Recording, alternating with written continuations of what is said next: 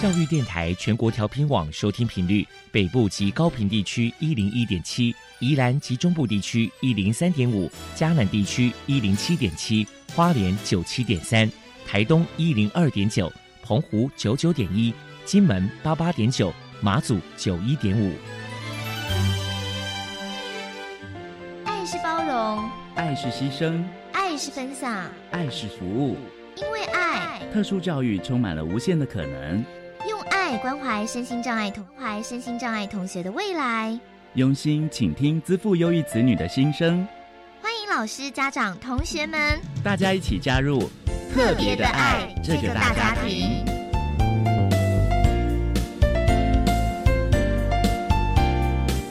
本节目由教育部学生事务及特殊教育司指导，国立教育广播电台监制。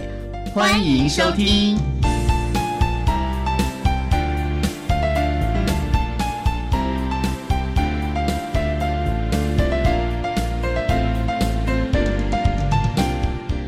因为爱，我们在空中相会。欢迎您再度收听《特别的爱》，我是小莹。这个节目在每个星期六和星期天的十六点零五分到十七点播出。今天节目要继续为您探讨学习障碍相关的议题。首先，在“爱的小百科”的单元里头，波波为您邀请到了高雄市学习障碍教育协进会的监事张云启张监事，为大家来谈谈学障儿家长的教养注意的事项，全提供家长可以做个参考了。另外，今天的主题专访为您安排的是《爱的搜寻引擎》，为您邀请获得一百一十一年教育部优良特殊教育人员荣耀的宜兰县罗东国民中学资源班的老师，也是特教组长吴雅婷吴组长，要为大家分享寻觅最优势的学习策略以及技巧。吴组长要为大家分享，在国中教育阶段学习障碍的学生学习的策略，还有亲师互动的相关经验，希望提供家长、老师可以做参考。节目最后为你安排的是“爱的加油站”，为您邀请中华民国学习障碍协会的会员李佩珊女士以及她的女儿徐依婷为大家加油打气喽。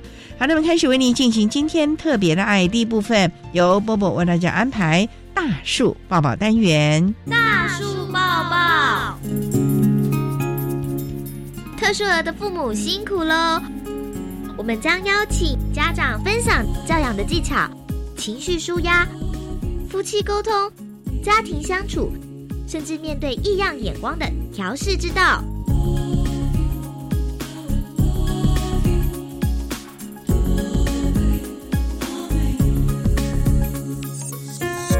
Hello，大家好，我是 Bobo，欢迎收听大树抱抱。今天我们特别邀请到高雄市学习障碍教育协进会的监事张云琪小姐来到节目现场，跟大家分享学障儿的家长教养经验谈。张小姐的儿子哥哥今年是高三生，首先请您来谈一谈当初知道哥哥是学障儿，当时内心的辛酸跟难过，你是如何走出来的呢？自己的小朋友是学长，其实心里面是很难过跟沮丧，然后就会去回想说，哎，是不是自己在怀孕期间吃了什么不应该吃的东西，或者做了什么不应该做的事，还是？自己哪里做的不好，就会觉得对不起小孩，然后也会担心别人对他的观点，担心他要面对的挑战跟困难，也担心要如何面对家中的长辈，很像创伤症候群的那种状况。一开始从震惊、无法接受，然后逃避，到后来的接受，会想方法去解决，也很谢谢家人的包容，然后朋友的支持跟信仰的力量，在支持团体中学习。因为孩子是自己的，逃避无法解决问题，最辛苦的是孩子。只有面对他、接受他、了解他，才会知道该怎么陪伴孩子面对成长中的困难。因为想必这因为这过程一定是非常震惊，然后也自责，也有点难受。那想必说您也为了这个哥哥也投入了超多的心血跟努力，要不要谈谈？就是说您可能那时候有寻求哪些组织机构的帮忙呢？确定小孩是学障，大概是在小一下。那之前就是陪他在练习听写跟检查作业的时候，发现有一些状况，然后骂过他也处罚过，然后发现孩子好像不是故意这么做，然后层出不穷的状况也影响了孩子的信心。也要谢谢孩子，让自己变成金昌杰，因为他是书写障碍，那字的形状他大概知道，可是部件的编排就很容易会有错字，然后上下颠倒、左右颠倒，或者多一撇、少一画的状况。举例来说，像“听”这个字，就要把它拆解成很多个部件。然后就会变成一个口诀：耳朵当国王，十四个一条心才会听得到。所以就是整个部件这个字是什么音，然后尽所能找出部件跟生字的连接，让孩子可以记住怎么完整的写出正确的文字。然后很谢谢学校师长的协助，因为当发现孩子可能有一些状况跟老师反映的时候，那老师就让学校辅导室的资源进来，让孩子。可以到学府班去做观察的状态，然后跟妈妈反复的讨论，那到最后就是送建府会发现说，哎，孩子就真的是有学障的状况。然后在孩子上班上上生字课的时候，那那一节课就是呃学府班的老师会跟导师先讲好，我们大概是哪一节课要上生字课，那那一节课孩子就会抽离到学府班，让特教老师同时运用不同的方式。教导他生字的学习，那当然，那个课堂上还有其他需要特教服务的孩子，然后也上过好几年诊所的复健课，也上过贵贵的感觉统合课程，在参加天使星基金会学到了，只有家长先走出来，孩子才会有希望；只有自己勇敢的面对，坦然接受孩子有学障。才更有能量，可以陪伴孩子在学习的路上前进。然后呢，也在福智文教基金会中学会了耐心跟等待，然后知道这个世上不是缺少美，而是少了发现美的眼睛。让自己知道可以发现孩子其他的美好，也安抚自己的心灵上的躁动与不安。当然，最要感谢的就是加入高雄市学障协会，因为参加了他们。家长上学堂的课程，然后了解什么是学障，然后也学习到怎么跟师长沟通，怎么看得懂检查的报告，然后怎么协助孩子的方法，还有也会也会办理很多有关于学障的研习。那不仅家长有成长，孩子也参加了许多学障协会办的课程。那我们参加过的就有阅读课，参加了好几年，还有科学活动。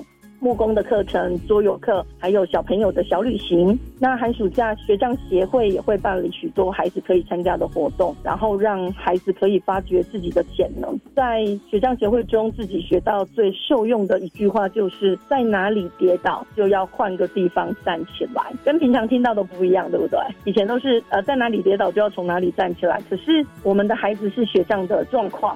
他跌倒的部分，可能他已经跌到山谷里面去了。就算他很努力的要站起来，他还在山谷中。因为学障的孩子很吃亏，他的外表跟其他的孩子没有什么异状。可是遇到考试所学的没有办法充分的展现，那常常会让别人觉得他不认真、敷衍。其实他也有苦难言。所以在学障协会里面的那句话，让自己好像找到了一个新的方向，然后去教导孩子怎么看待自己。你还有其他很棒的地方，这里只是一个小小不 OK 的点。那只是在学习的过程里面，你会很辛苦，所以我觉得在哪里跌倒，要换个地方重新站起来。这句话给自己很大的力量。谢谢。嗯哼，等于是给自己一个可以支持下去的这个力量。那么再来，可能想请教您，因为想必在这个教养哥哥的过程当中，一定是难免会遇到很多的困难跟挑战。那你自己觉得遇到最大的考验是什么？怎么去克服的呢？我有想到三个，所以我觉得这三个都同样很大。就是虽然自己不断的学习，可是还是没有办法真正了解孩子的困难点，然后也很容易会用自己的想法去要求他，这是第一点。然后第二个就是跟师长的沟通，也是我觉得也是需要学习的地方。然后第三个就是爱人不友善的眼光，我觉得这三点都是很困难的事情，怎么克服？我觉得，我相信家长一定要先走出来，孩子才会有希望。那学障的困难点，可以透由策略的学习、科技的辅助，让他变得没有那么的困难。可是，就如同高度近视，我们可以配眼镜让孩子看得见。但是呢，高度近视它可以镭射恢复他的视力，可是学障不行。障碍的点其实它就是跟随他一辈子的老朋友，随时提醒孩子他的存在。所以家长的态度就很重要。如果我们都不去正视孩子，还有谁可以帮助他？所以多参加学长协会的课程跟研习。那只有真正的去了解他，才能协助孩子。然后在自己的经验里面。就是你知道学长跟我可以接受学长，其实他有很大的差距。所以一开始让自己参加很多的研习，让自己在研习里面去学习，直到自己真的可以接受运用。然后协会里面有很多热心的好伙伴跟老师们，都可以跟他们请教。因为有时候，当自己钻到死胡同里面爬不出来的时候，也许他们几句话就可以轻松解决自己困扰很久的状况。所以我觉得学长协会里面的伙伴是自己生命中很重要的贵人。好，那不晓得说哥哥有没有比较贴心做一些让您感动的故事呢？很感谢老天爷，虽然他给我很多的挑战，可是他也给我一个很贴心的孩子。最贴心的、最窝心的，大概就是从国一开始。他就帮我做孝顺的事情。那从国一开始，他们就每天打电话回去跟外公说晚安。因为我母亲去当小天使之后，因为就只有爸爸自己在娘家，然后自己会隔三差五打电话跟爸爸聊天。那他上国中，我就跟他说：“哎，其实外公更喜欢听到他的声音。”然后就从那时候开始，他就每天晚上会打电话跟外公说晚安，然后聊聊天。到现在高三几乎没有停过，几乎每周都会回娘家。那他一定会陪外公睡觉，然后跟他走在一起，我手上几乎不会有重物，因为他就会顺手拿过去了。那带他去补习，下车他一定会问我说：“哎，妈妈，你今天累不累？等一下骑车一定要小心。那回到家给我一个讯息，让我安心。”所以我觉得信手拈来都是他很贴心的的例子。你真的是非常贴心又孝顺哎，所以 我现在已经在开始做心理建设。如果以后他交了女朋友，我不可以自己。我真的是很窝心的孩子啦，真的是。好，最后可能想请教你，有没有给同样是家里面有学障儿的家长一些鼓励的话呢？各位家长，您辛苦了，因为陪着孩子成长的这一路走来，磕磕绊绊有很多的辛酸血泪，只有自己最清但是，只有勇敢的面对才是最好的方法。只有家长愿意接受面对，然后孩子知道他自己的状况，他才有信心的可以往前走。不要因为他有学障就放弃学习，他一样可以学，只是需要不同的方法跟策略。只有家长走在前面学习，我们才能陪伴孩子面对风雨。我常笑我们家哥哥是一朵晚熟的花，因为从国小细心的栽培灌溉。到国中的风雨磨练，直至高中他才开花结果。未来的路还很长，我们可以陪他多久？其实我们不知道。我知道是他学会了如何面对风雨，他知道该怎么坚定自己的信心去面对挑战，这才是最重要的，不是吗？如果您家有这类学长的孩子，或者他是学长的孩子，真的欢迎大家参加高雄的学长协会，因为只有家长成长了，懂了。有方法，孩子才能更有信心的面对挑战。谢谢大家，非常谢谢高雄市学习障碍教育协进会的监事张云琪小姐接受我们的访问。现在我们就把节目现场交还给主持人小莹。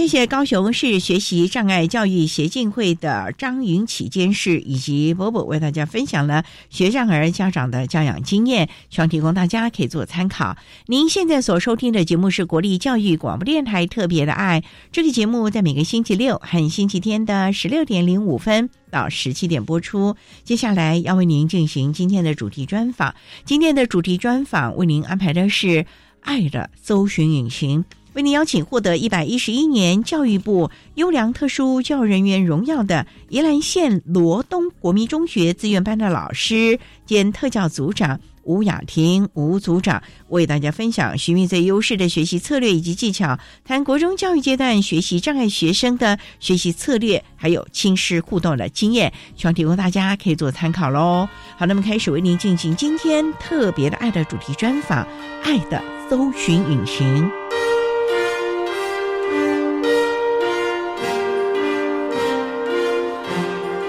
爱的搜寻引擎。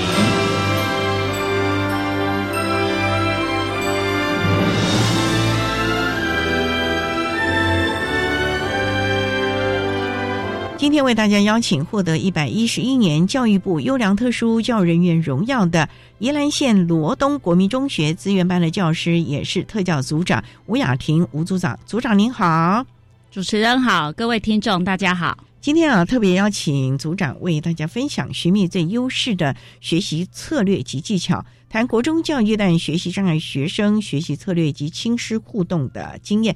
那首先呢，想请教。罗东国中是不是就在罗东市啊？应该是说罗东镇哦，罗东镇还是叫镇呢？对，宜兰县罗东镇，风景应该很美吧？风景很美，刚好学校又在罗东镇的闹区，罗东夜市吗？对，距离罗东夜市步行差不多五分钟就到了。罗东夜市算是全省有名的耶，是的，很多美食啊，甚至一些特色，也是很多人到宜兰。必逛的一个地区啊，特色小吃几乎都在罗东夜市有了嘛？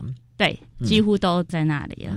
那我们的罗东国中大概成立多久了？我们罗东国中哈，从民国三十三年成立，今年要过八十周年的校庆。哇，这么多年了！是，那学生应该很多吧？学生将近一千五百位，三个年级一千五，一千有招收特教生吗？有。多不多呢？应该是算全宜兰县最多的。那他们是在普通班融合呢，还是有专门的资源班和特教班呢？这边说明一下，我们有一般的集中式特教班，就是单独成立一班，一班哦，对，全校一班。对，目前全校一班，大概有七位同学。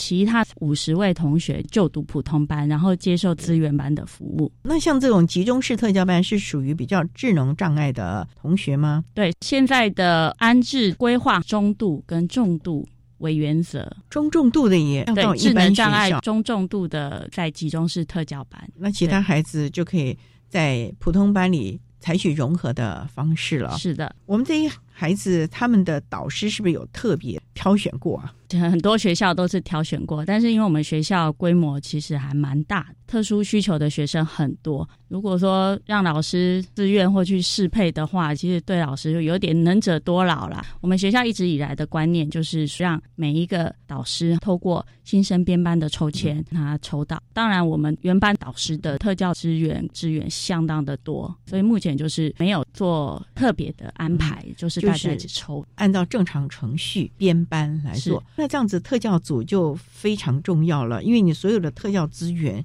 行政部分的，不管是校内校外，甚至于可能跟家长的协调啊 这一块，特教所都要多多琢磨了。当然，这个过程透过国小端转型过来的资料，聆听国小端家长的需求跟编班的需求，在体制里面做最适配的安排跟预先做调整，其实是需要蛮多运筹帷幄的啦。还好有学校其他行政。处事的共同的协助，光是每年的 IEP 啊转衔啊，从国小阶段到国中，国中要到高中，我觉得这个每年就是一个非常重要的任务了，因为孩子未来的安置关系到他未来的发展呢。是主持人说的很好，而且主持人真的功课做得很深厚，特殊需求学生不断的在做转衔，为的就是让他们能够适应学习的环境。那像罗东国中，我们的 IEP 啊是。由家长、老师。来掌控呢，还是孩子也可以来参加了呢？因为我们现在都在讲倡议啊、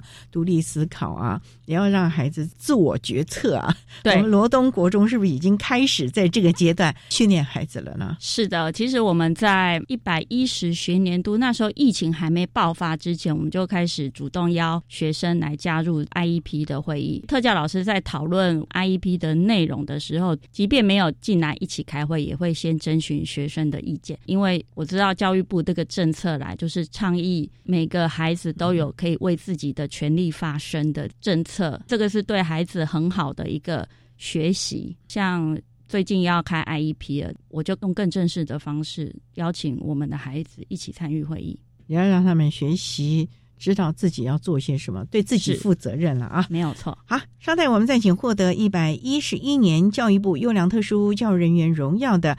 宜兰县罗东国民中学资源班的老师，也是特教组长吴雅婷吴组长，在为大家分享在国中教育阶段学习障碍学生学习的策略以及相关的支持喽。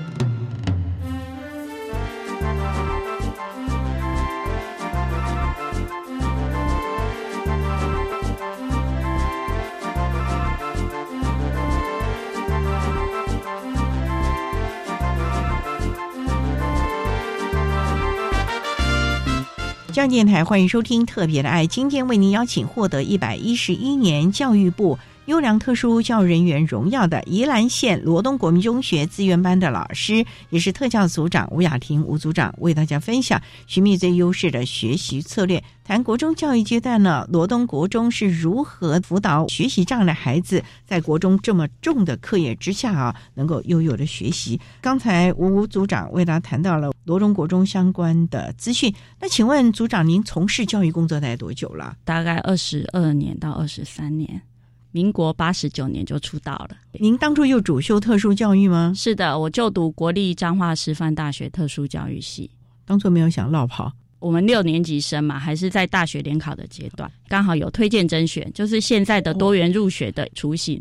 那时候我知道我自己不是学术顶尖型的学生，家长是希望我啊，将来毕业就是就业，经济独立。然后我也不想再钻研、再背书，因为我自己知道自己背诵的这个部分很不行，所以透过我自己中等的学业成绩，再加上社团的经验，在高中干部的经验，有一些自我期许跟未来展望，推荐甄选进入特殊教育系就读。刚好那时候特教系都是公费生，还有这一层经济上面的考量。张师大特教系在国内可是数一数二的。您当初高中是哪一所高中啊？就是宜兰的南洋女中，很优的学校。那不知道离乡背景是不是也刚好学习独立，还是故意的把它选了一个离家比较远的，绕过后山，半个台湾的？那时候其实也没有想那么多。我的高中学风是非常自由，反而觉得到了国立。彰化师范大学的体系里面，相对的稍微保守了一点。怎么适应了？尤其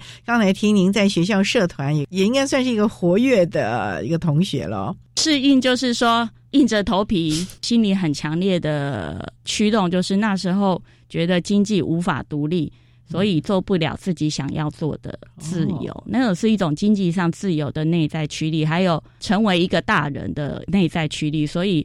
只好硬着头皮继续适应。那其实适应了一年多两年，比较找到方向之后就 OK 了。特殊教育也就坚持下来了。对，毕了业就分发回罗东国中吗？那个时候还有代课抵实习的最后一年，其实是需要实习一年的，就先到国立宜兰特教学校，那是专门招收十五到十八岁中重度的障碍学生的学校，在那边代课一年，后来分发到那边。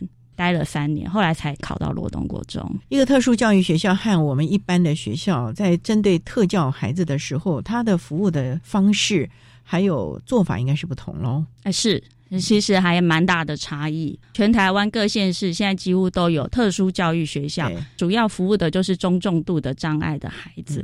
当然，学校的硬软体设备相对于。一般高国中设备是当然新颖很多，然后服务也很多元。学校就直接有专业团队的进驻，包括医生、治疗师，还有附件各种附件，如语言治疗师、职能治疗师跟物理治疗师的介入，还有相对应的，因为他们放在高中职的体系，所以可以做很多的计划跟一些活动。所以是不同的，是跟国中教育阶段又有点不太一样啊。对，好，那我们稍待再请获得一百一十一年教育部优良特殊教育人员荣耀的宜兰县罗东国民中学资源班的老师，也是特教组长吴雅婷吴组长，带为大家分享如何在国中教育阶段，针对我们学障的孩子提供各项的学习教学策略喽。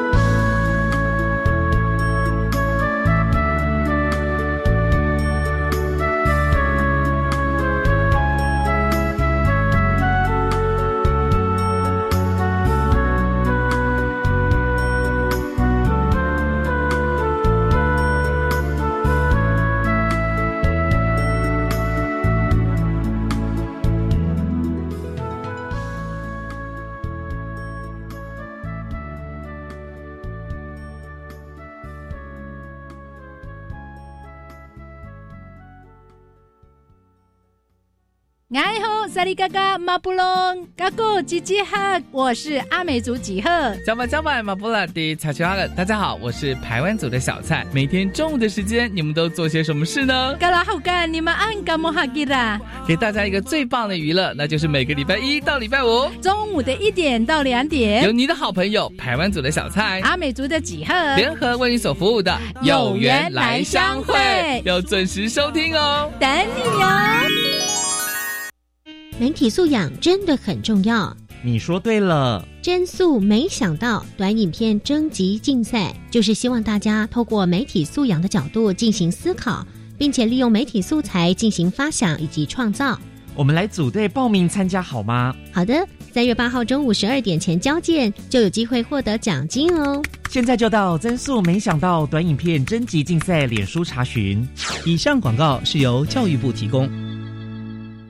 古人说：“宰相肚里能撑船。”老婆，你看我肚量这么大，是不是很贵气啊？嗯，你呀，作息不正常，高血压又尾鱼肚，什么贵气？搞不好是代谢症候群啊！腰围、血压、血糖超标，就是代谢症候群了。尤其是男性腰围在九十公分以上，女性八十公分以上就要多注意啦。可是我早就超过九十公分了耶！胖子回头金不换，从现在起就要吃的少盐少油，还有要运动。是，老婆大人。以上广告由国民健康署提供。管那么的水，落嘎西木啊！大家好，我们是 OK 合唱团。您现在收听的是教育电台。朋友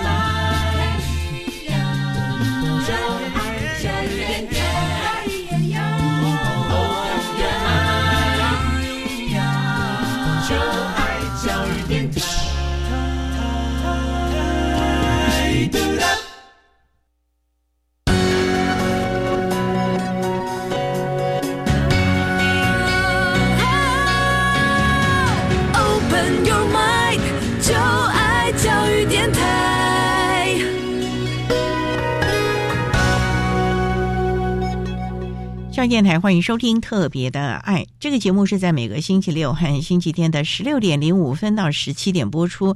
今天为您邀请获得一百一十一年教育部优良特殊教育人员荣耀的宜兰县罗东国民中学资源班的老师，也是特教组长吴雅婷吴组长，为大家分享寻觅最优势的学习策略及技巧，谈国中教育阶段学习障碍学生学习策略以及亲师互动的经验。那刚才在节目的第一部分，吴组长为大家简单的介绍了罗东国中以及个人的教学简历啊。那也想请教，那针对学习障碍的孩子，因为罗东国中仍然是以升学为主了，不管是技术型高中啊，甚至是普通高中。那么在学习障碍的孩子，对他们来说，学习就是一个好大的一个门槛。那你们要怎么样的来教导他们一些学习的策略呢？因为科目又多了，国英数理化还有各项的科目，哎，这个可不像国小这么简单了耶。真的，对学习障碍学生这个范畴是非常非常的辛苦。针对于学障学生如何适应国中升学的生态里，第一个学校的特推会、特教推行委员会，针对特教学生课程的安排，或者是特殊需求的福音跟行政资源的配合，这个部分非常的重要。所以罗东国中也有特推会咯，应该是说现在法律规定每个都要特推会。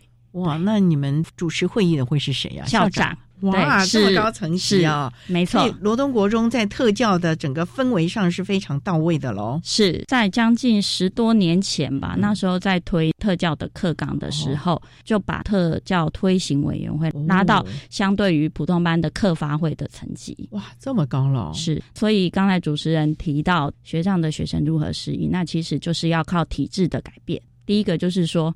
我们要跟教务处合作做学科的抽离跟区段排课，意思就是说，原班如果上国语文、英语文、数学，我们把这些课安排成资源班的课，然后把那些需要的学生抽出来，学上的学生抽出来上适性的教法跟教材。讲到适性的教材跟教法，真的是说不完。而且我知道特教老师啊。基本上教具啊 量身定做，不是每个孩子不发的或者是现发的没什么用的，你必须再做一些的改造哦。是的，在这里跟各位听众跟主持人说明一下，其实这个适性的教材现在网络的资源很丰富，各个教科书的出版商提供的资源也相当的丰富。重点是老师的特教的理念如何融入在那些简化跟改编教材的能力啦。我觉得特教老师的价值在这边，可能透过出版社电子书的动画，或者是坊间的漫画，或者是我们有一些特教系的教授，有一些很优秀的老师或团队，他出的成语的漫画，或者是。网络上的一些短片，结合识字策略跟形声字、表意字的教学，这个部分做一个语文类的教学，这个就是特教讲不完的一个很专业的部分。对老师来说，其实挑战也很大了。是每面对一个学生，你的教材和教学的方法，可能就要。有一些改变，可能是大幅度，也可能只是稍微的修正一下了。是，而且现在面临的就是同一堂课五六个孩子，但是有智能障碍轻度的孩子啊，然后也有学习障碍的啊，然后也有一些情绪障碍同学摆在一般的时候，那就相对考验老师。怎么去改变那个教材，适应每个人不同进度？那如果无法改变教材，我怎么样用不同的教法，让不同程度的孩子能吸收到基本的知识？那像学这样的孩子，我们知道他有听说读写算各种，那在国中教育阶段，这都是主科耶。你看国英数，这个就听说读写算，你要怎么样协助他们把弱势先去除，然后优势能力发挥出来呢？这个时候你的策略。或者是方法就很重要喽。是的，每个孩子被判定成学习障碍，特教老师就知道他的弱势能力。那相对的，知道他的弱势能力之外，也知道他的优势能力，这个是相对重要的。那我们要灌输国中基本学历的知识，我们要从优势的能力介入。譬如说，他的视觉空间概念很好，或者是影像处理或逻辑概念很好，他应用在语文方面的教法可能就不一样。然后我们如果用一些替代的输出方式，譬如说电脑打字，或者像我现在一样用口说的，就可以知道他真的有理解到我们所要传达他的意念，而不是只有透过考试跟读写这个部分，因为他们的读写真的很弱。想方设法的找出适合他们的可能学习辅具啊，或者是学习的教材喽。是是是，那你们的创意不是每天都得在那边拉扯呢，或者是要想方设法了吗？应该是说特教老师要拥有十八般武艺，除了国语文也要会之外，英语文跟数学，刚刚讲说抽离了之后，其实特教老师。国语文的能力、跟数学的能力、跟英语文的能力都要有基本的职能，再来要知道用不同的方法教。而举一个例子，我们国中是很多人学 KK 音标，对不对？对。但是我非常不建议对学障学生再多用一个符码再去解读那个音。要是怎么办？就是直接教自然发音。哦。哎，这个很棒哦！对，直接教自然发音，或者是用台式的英语也很棒，让整个台式英语，我们常常说啊，那个新加坡的英语有腔调，或者我们台式的英语有腔调，其实敢讲就是赢的啦。其实我们台湾孩子啊，最重要的就是绘画的能力、沟通的能力。是英语不是拿来看。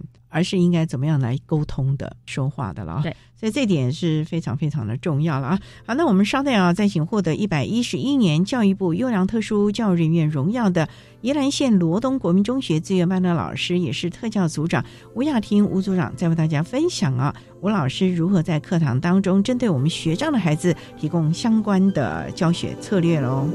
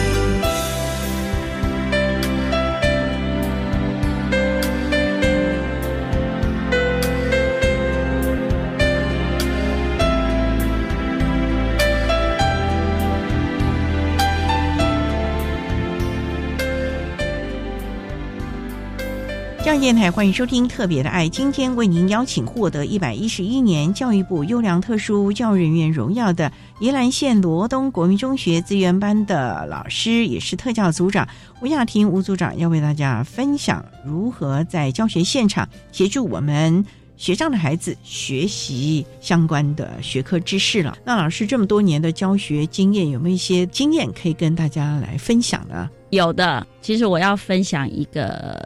应该算是我的得意门生吗？但是我其实还蛮感动这一段历程的。他是我四五年前刚到资源班教学不久的个案。这位同学呢，他现在目前在读技术型高中的多媒体设计。这个孩子哈，他是学长的学生，他是典型的阅读跟书写困难。但是啊，他很特别的是，我刚刚提到的优势能力，他在。空间跟视觉概念智力测验，他接近一百三，有点资优生的特质，但是因为受限到读写的困难啊，所以他班上成绩考出来，国小到国中都是倒数一到三名，那不是好推上啊？对啊，还好这个孩子的特质是温暖、单纯、善良的女孩。不管在现实哈，我们人跟人在沟通上，或在网络上啊，我跟他对话，他回应我的都是还行，或者是应该可以，就这几个语词。他理解我的话，但是他的回应就是这么的简短。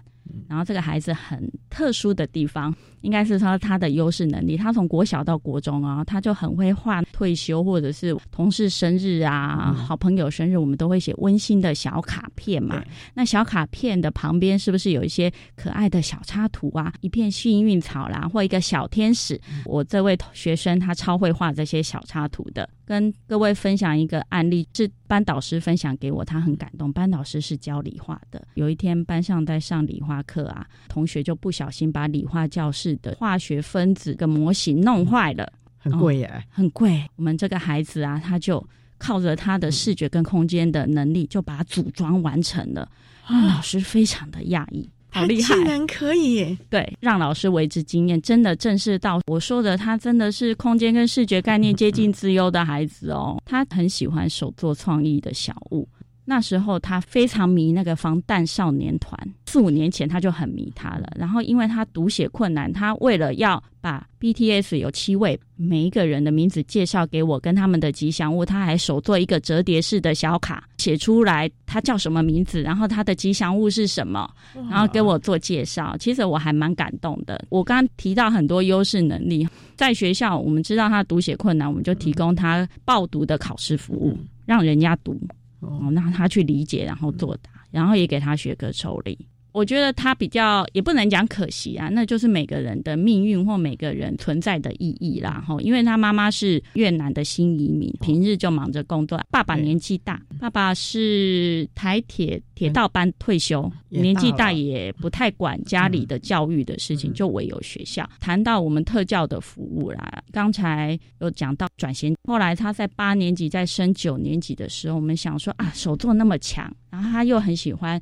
吃一些点心啊、饼干啊那种，我们就想说，那八年级下学期就开始报名九年级的记忆学程，试试看，那要不要去做食品啊、餐饮？对对对，他就去了。其实做做做，他也很开心。后来要填生障视性安置管道的志愿的时候，他就有点犹豫了。很奇怪，他就跟我们分享说：“老师，我很喜欢吃，但是啊。”我的记忆力不好，学长哈，除了读写困难之后，前面的配方可能记不住。啊，您说对了，配方记不住，它是视觉型的，它可能必须要把配方放在工作台面上，它才可以操作。但是考丙级以及证照是没办法看的，很多工作程序需要背起来。他聪明到知道自己的弱势，哟，不错哦。对对对，这个孩子真的很特别。跟老师讨论之后，说我感觉内在能力这个餐饮不行。他说餐饮不行。那我还是多媒体设计课，嗯，后来就顺利的，家里其实也算支持，就升上了我们在地的技术型高中多媒体设计课。后来有遇到他在跟他聊天，他就说，其实啊，升上去啊，他的专业的那些学分他都九十几分，学科学科他说勉强。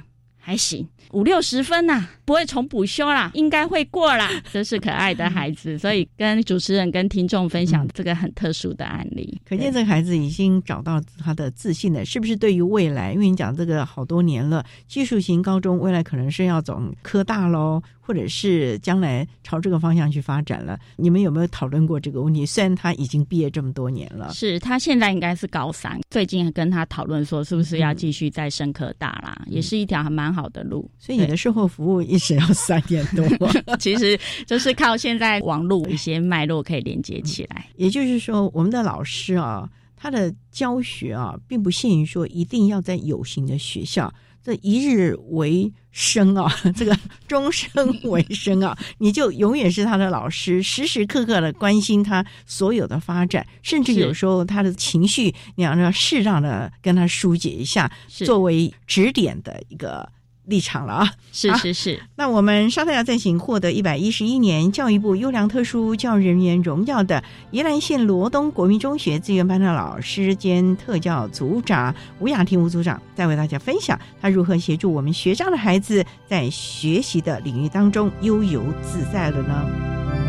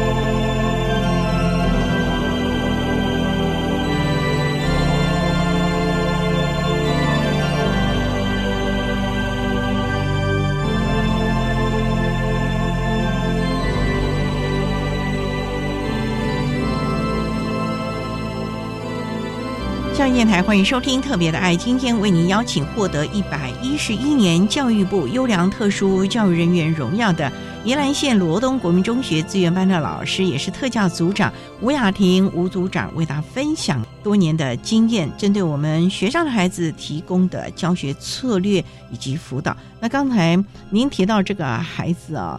感觉是一个比较正向的，而且也在慢慢的朝着目标前进。那还有没有一些其他的经验也可以跟大家分享？你说这个好像有一点点的负面了哦。说负面好像也。觉得有点对不起这个孩子啊，应该是说不会这么负，但是有从负数把它拉回到趋近于零。错，这也是我们老师的功能了啊。是是是，这个孩子是个什么样的状况啊？跟大家分享一下哈，他也是教育鉴定的学习障碍，但是他比较特别的是，他还有伴随注意力不足 （ADD），需要服药。他如果不服药，会有一些他自己也不知道的状况。神游了，对对，神游了哈。然后这个孩子比较特别哈，他还有家庭跟性别的议题。他的母亲呢，在家庭的关系是弱势的，对这个孩子的情感很纠结。然后母亲是单亲，但是他的亲生爸爸又跟他住在一起。爸爸喝酒后对他会有一些不当行为，家里又是只有他一个孩子，对他来讲，他心里藏了很多东西。刚开始是靠着所有的武装跟夸大作为他的保护伞，后来接受特教服务之后。除了对学障生的学科抽离，我们还有外加社会技巧课程给他。你们怎么找得出来这个孩子心灵脆弱的那一面？因为这要有适度的信任感哦，他才愿意接受你们辅导，甚至于教学的策略耶。是啊，特教老师在找内心戏这一块哈比较困难。这么说好了，我们特教老师比较能知道这个孩子怪。这个怪可能不是学习的怪，可能是其他方面的情绪啊，各方面的怪。对，那个情绪的怪，我们情绪行为障碍类的特教老师还可以处理，但是有些。家庭心理层面的怪，这个我们就没办法处理，所以这个个案呢，我们有转介到学校二级的辅导老师，辅导处的辅导老师也针对他的家庭、他的性这一块，一直给他辅导，把他的保护膜慢慢的脱光。但是这一段历程，其实辅导老师也花了很多力气，因为其实学障孩子比较没办法跟人家聊天，他可能那个语义理解会错误。或者是他没办法表达自己内心真正的情感，这部分比较弱。但是我们辅导老师很棒的是，他有慢慢的帮他一层一层的外衣慢慢脱掉啦。但是当然没有脱得很干净。这个个案比较特别的是哈，我觉得他到罗东国中真的是遇到贵人，因为他国小的时候因为这些问题，不只是学障的问题，还有一些家庭或性别的议题，再加上没有按时服药，问他国小其实转了很多间学校，到了国中，他的导师非常的认真坚持。对于他每天要服药这件事，我们特教老师就说，这个一定要每天要吃注意力不足的药。那老师很有趣哦，因为我们这个孩子药含在嘴巴里没有吞下去，然后再找地方给他配掉，很皮呀。老师就去房间买。磨药器给小朋友吃的磨药器，把它磨掉，磨成粉状。对，就是在他的眼皮子底下，你一定要给我吃进去。那这个孩子很有趣的是，刚刚提到为什么家庭跟性这个议题，他国一啊、国二的时候，放学的时间就出了大事。我所谓出了大事，是在我们眼皮子底下都 OK 啊，结果下课以后，他有一些强拉女同学或者是跟踪女同学的动作，所有的。不管是特教老师啦、班导啦，然后辅导老师啦、学务处，整个就动员了所有能动用的资源，拉住这个孩子。放学之后就要到学务处待着，学务处有点类似安亲班吧。下午四点时分放学，他就先到学务处等，然后妈妈四点半来接他，暂时托育在学务处，不能让他一个人落单。我看我们大家就头大了。对对对，然后还好。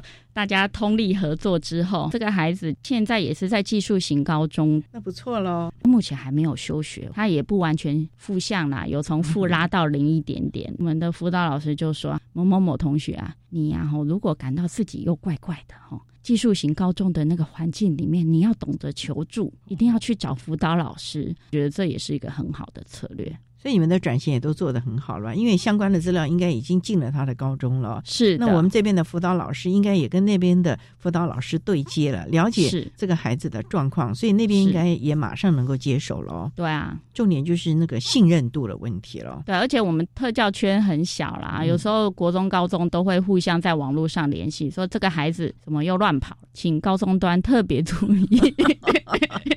哇，真的是无所遁形啊！不过这也是老师们关心孩子，尤其在罗东 这个地方还蛮小的，是不像台北市啊，台北市辽阔，要跨区。哎，对对对，那真的是比较麻烦了啊。不过聊了这么多，你学习障碍的孩子，其实因为他的学科啊。总是有一些状况，所以他的学习成就低，往往会对于他的自我肯定、自尊心啊、自我成就，造成他在人格或者是心理上的一个阴影啊。这个部分呢，这么多年的辅导经验，有没有一些比较正确或者是比较正向的方法可以协助他们呢？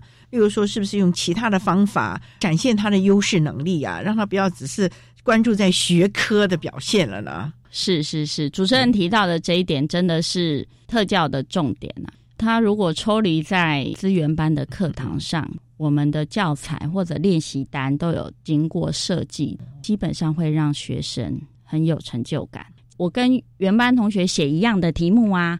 然后我可以考到八十分，有？虽然是基本题，但是回去跟他们原班的同样难度的考，还考赢后面的同学，真的是说不要当最后一名的成就感是非常的大。嗯，当然我也鼓励所有的老师跟家长多鼓励，制造他们有自信心的机会。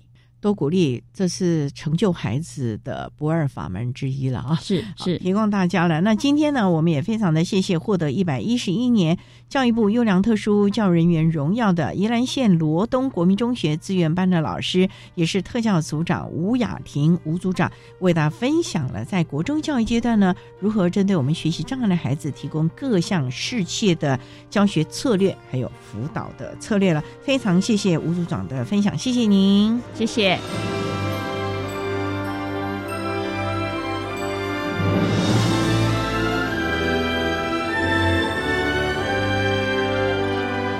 谢谢获得一百一十一年教育部优良特殊教育人员荣耀的宜兰县罗东国民中学资源班的老师，也是特教组长吴雅婷吴组长，为大家分享了国中教育阶段学习障碍学生学习的策略，还有亲师互动的经验，希望提供大家可以做参考了。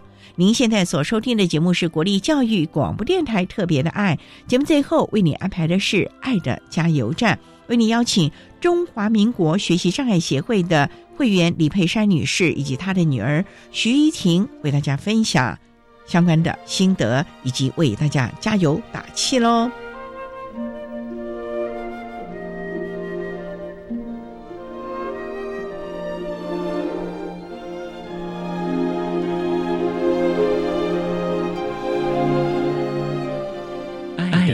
加油站。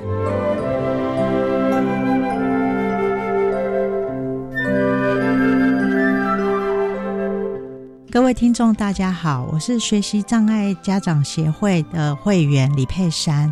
我想跟跟我一样有学习障碍小朋友的家长们讲，接受孩子的缺点，发掘他们的优势，这是很重要的。你接受了以后，小孩子自然就有信心，有信心了以后，他未来的学习之路自然就会比较顺畅。各位听众好，我是徐怡婷，我是有学习障碍的小朋友。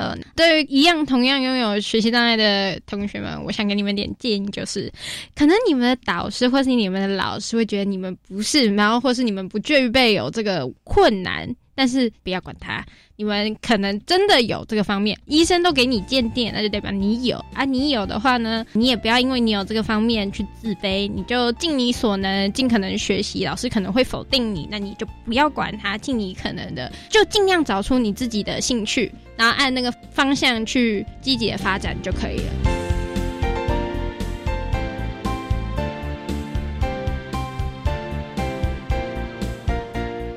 今天节目就为您进行到这了，感谢你的收听。在下个星期节目中，为您邀请黑势力乐坊的团员，也是后天失明的视障青年赖志杰，要为大家分享我的成长历程，谈视觉障碍人士如何展现优势，走出不同的人生路。也欢迎志杰要为大家分享他如何在面对了后天失明的各项的情形，为自己打造了一个。